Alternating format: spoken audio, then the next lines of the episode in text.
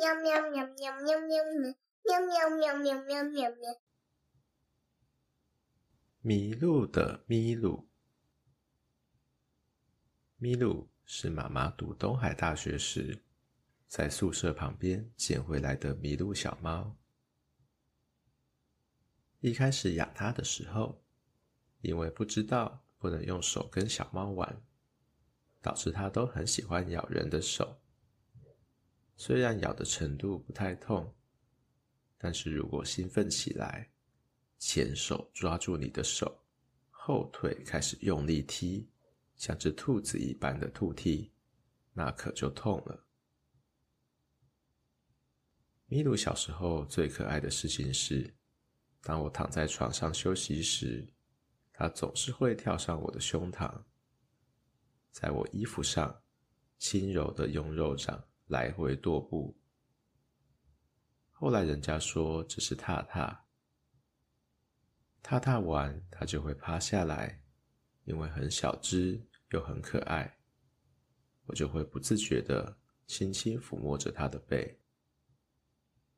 这时，它就会发出舒服的呼噜声，眼睛眯成一条线，看着你，慢慢的睡着。不过，因为曾经是野猫的关系，只要是骨头类的厨余，我们都不能丢在垃圾桶里。记得有一次，我吃完鸡翅忘了打包去楼下，后来找了两天，才发现被咪鲁叼去床底下，还好没有被咬碎吞进肚子里。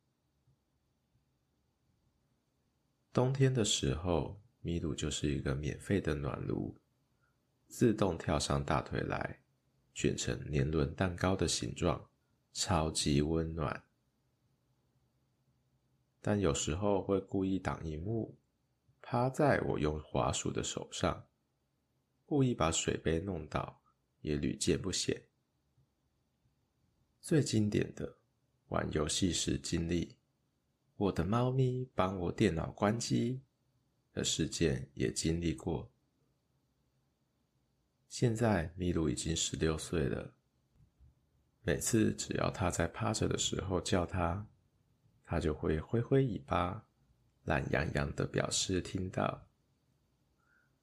如果是白天工作，晚上回来一段时间没见面，他刚好在另外一个房间走动，呼唤他，他就会小跑步过来回应我，像个久不见爸妈的小孩子一样。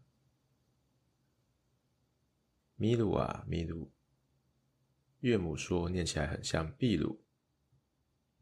大学同学说他很凶，跳到电视上很像狮子王。阿北说：“哦，你这应该不是普通的猫哦。”但咪噜之于咪噜，就是一只特别的、专属于我们家的当年迷路的虎斑猫。